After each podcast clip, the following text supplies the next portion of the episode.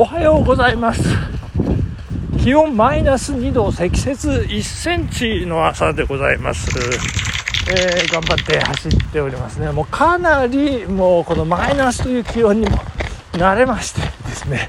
えー、積雪1センチ、ね、このふわふわのパウダースノーの絨毯をねこう楽しむという感じでこう余裕ある感じでこう走っておりますね。えっ、ー、と、今朝、もう宣言通りですよ。あの、酒、酒飲まずですね、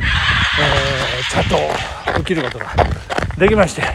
まあ、ただね、ちょっとね、意地悪なリスナーの方がいらっしゃいまして、えー、渋なんとかさんという方がですね、うん、もう悪いけどこれから飲ませてもらうよ、みたいなね。いただきます、みたいな。えーまあ、聞いていただいてありがとうございます。嬉しいですね。えっ、ー、と、子供の野球の付き合いのお父さん、えー、中学、高校、考えたら6年ですね、お付き合いさせていただいて、すごいですよね、6年。で、高校野球終わっても、なんだかんだ、こう飲んだりしてるというね、まあそんな、あの、回数は多くないんですけれども、まあ、やらせていただいているという えー、ことありまして、引き続き、あの、よろしくお願いをいたします。はい、そしてサムネイルの写真はですね、ともみは喋りたいの、ともみさんの使ってるハンドクリームとお揃いのハンドクリームということでございましてですね。いや、私、ハンドクリーム最近、いや、本当にちょっとこう、興味があるというかですね、まあいろいろ買ったりなんかしてるんですけども、ドン・キホーテとかで買うんですけど、なんかね、やっぱりニベアとかね、えー、まあ大体そんなに種類が置いてなくてですね、えー、なんかよくわかんないなと思ってたところ、トもみさん、シーブリーズとおっしゃってましたけど、えーなんか私の中ではシーブリーズなんですけど、えー、ちょっとどうなんでしょう？どっちが どうなんでしょう？シーブリーズのね、えー、ピンクグレープフルーツ味。じゃ味じゃない。香りのピンク色のねパッケージのなんかサラサラっていうのを使ってらっしゃったんで。あこれ？なんだ？そうかネッで買えばいいのかと思い至りましてですねもうすぐあのポチッとポチらせていただきましてありがとうございます。でともみさんピンクなんであの俺男なんであのまあ緑みたいなねそんな幼稚園児みたいな発想でですね、えー、で昨日届きまして、え、さらさら進化系ハンドクリームとかねそのなんか紙なんか広告パッケージの紙がついてまして手汗べたつきケアかなんか言ってですねスマホにこう手の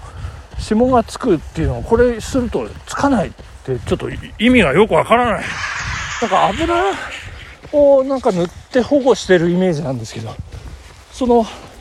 それをつけて手の油の跡がつけることによってつかないってちょちょっとねちょっと私わからないんでちょっと今朝、えー、塗ってねちょっと試してみたいなと、まあ、会社、まあ、行く前から会社行ってからかちょっと、えー、いずれにしてもあの仕事前にちょっとつけてみようかなというふうに思っております。ともみは喋りたいともみさん。ありがとうございました。いやあの真似させていただきましたよ。そしてあのこの香りがね意外と、ま、これ何でしょう。女性向けなんですかねそもそも何か。あの男だから緑とか言ってましたけど。なんかそもそもちょっとねこう生めかしい匂いがするんですよね。かぐわしいというか、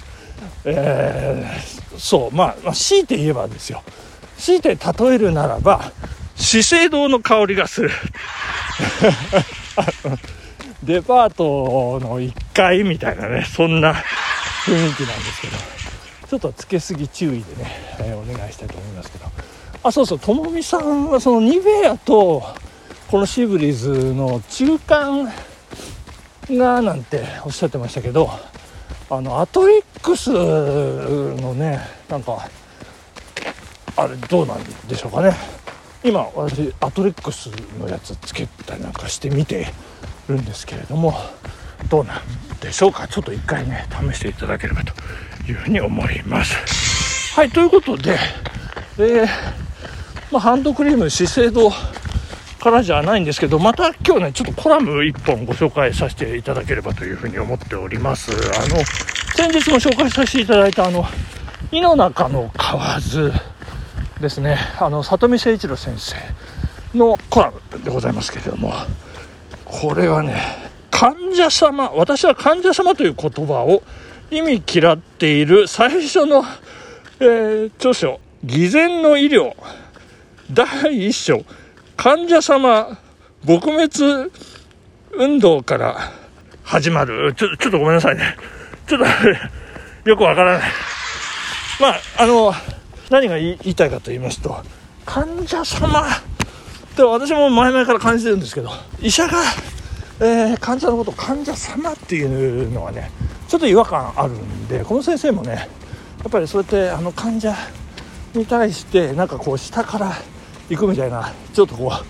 う、えー、商売、まあ、まあ医者も商売なんですけどもその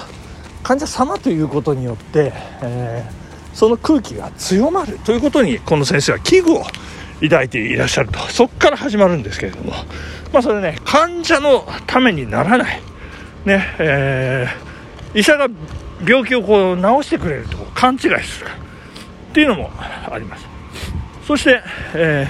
ー、客扱いするとえ医療行為が金目当てだというふうに宣言するようなものだとこれはよろしくないと、まあ、そんなふうにもおっしゃってますね、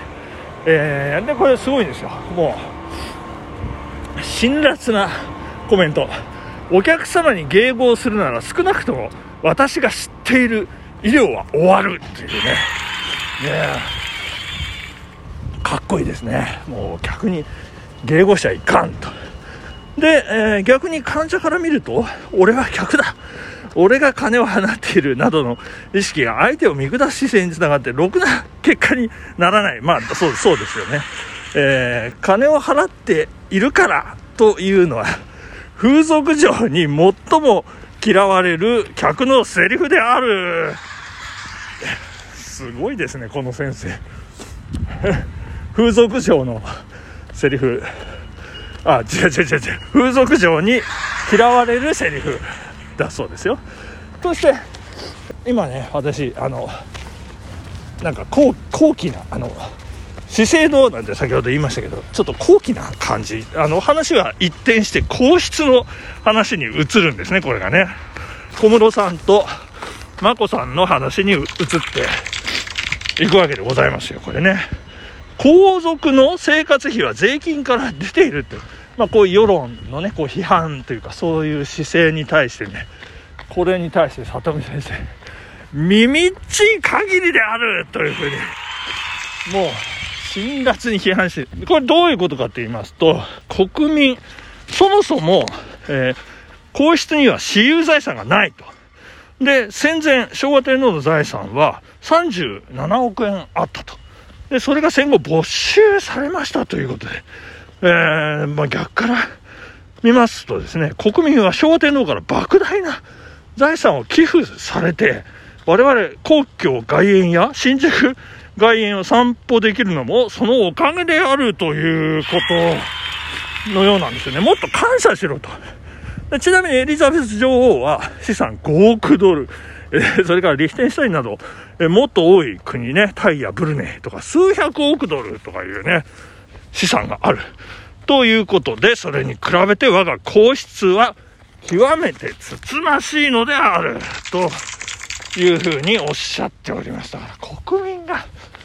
なんかその税金税金っていうのは、本当に、本当に耳ちいという、ちょっとね、あの私も襟を正さないと、認識を改めないといけないなということでございます。そして後半ですね、ちょっとご紹介させていただきます。えー、皇室の方々が、この程度の予算規模であのような行動制限下に置かれるのが妥当かどうか、我々は昭和以来3代の天皇皇后両陛下のご人格と自制に甘え続けてきたのではないか、ということですよね。私は、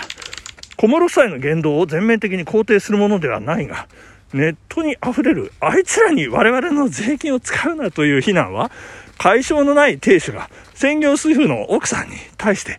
誰の稼ぎで飯を食ってるんだと罵るのと大差ないように思える。